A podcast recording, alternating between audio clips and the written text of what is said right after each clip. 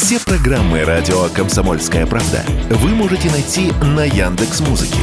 Ищите раздел вашей любимой передачи и подписывайтесь, чтобы не пропустить новый выпуск. Радио КП на Яндекс Музыке. Это удобно, просто и всегда интересно.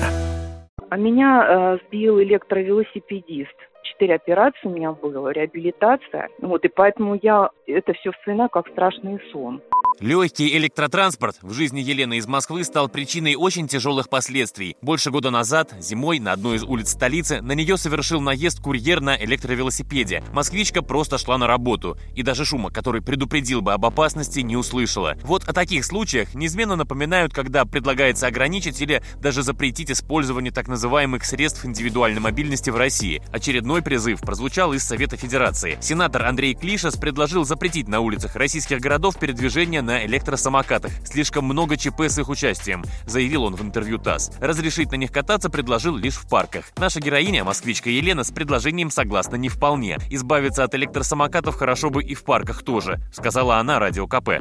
Даже в парках опасно а, ездить на этих электросамокатах, потому что не, не можешь сделать шаг в сторону, не дай бог, там про пролетит этот самокатчик. Зачастую они ездят не по одному, а по двое. И с такой скоростью, что э, просто ветер в ушах свистит. А дети, дети двигаются э, произвольно. Они не могут понять, что ты должен идти, грубо говоря, по, по прямой, да, и никуда, шаг влево, ни шаг вправо. Да и взрослые тоже зачастую ведут себя свободно достаточно, да, и мы должны чувствовать себя свободно на тротуаре. В последнее время, вот, например, я, я иду скованно, и я боюсь всего.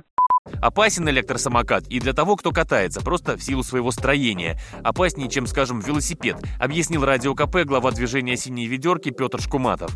У электросамоката маленький диаметр колес, что делает электросамокат очень чувствительным к самым небольшим дефектам дорожного покрытия. Можно упасть, очень тяжело повредив лицо, потому что падение с электросамоката это такое классическое падение солдатиком, когда человек со всего размаху падает лицом об асфальт. Я скорее такую инициативу поддерживаю, но все-таки э, здесь э, нужно э, посмотреть на то, не исчерпаны ли способы регулирования этого сегмента транспорта, и, может быть, можно будет обойтись без запретов.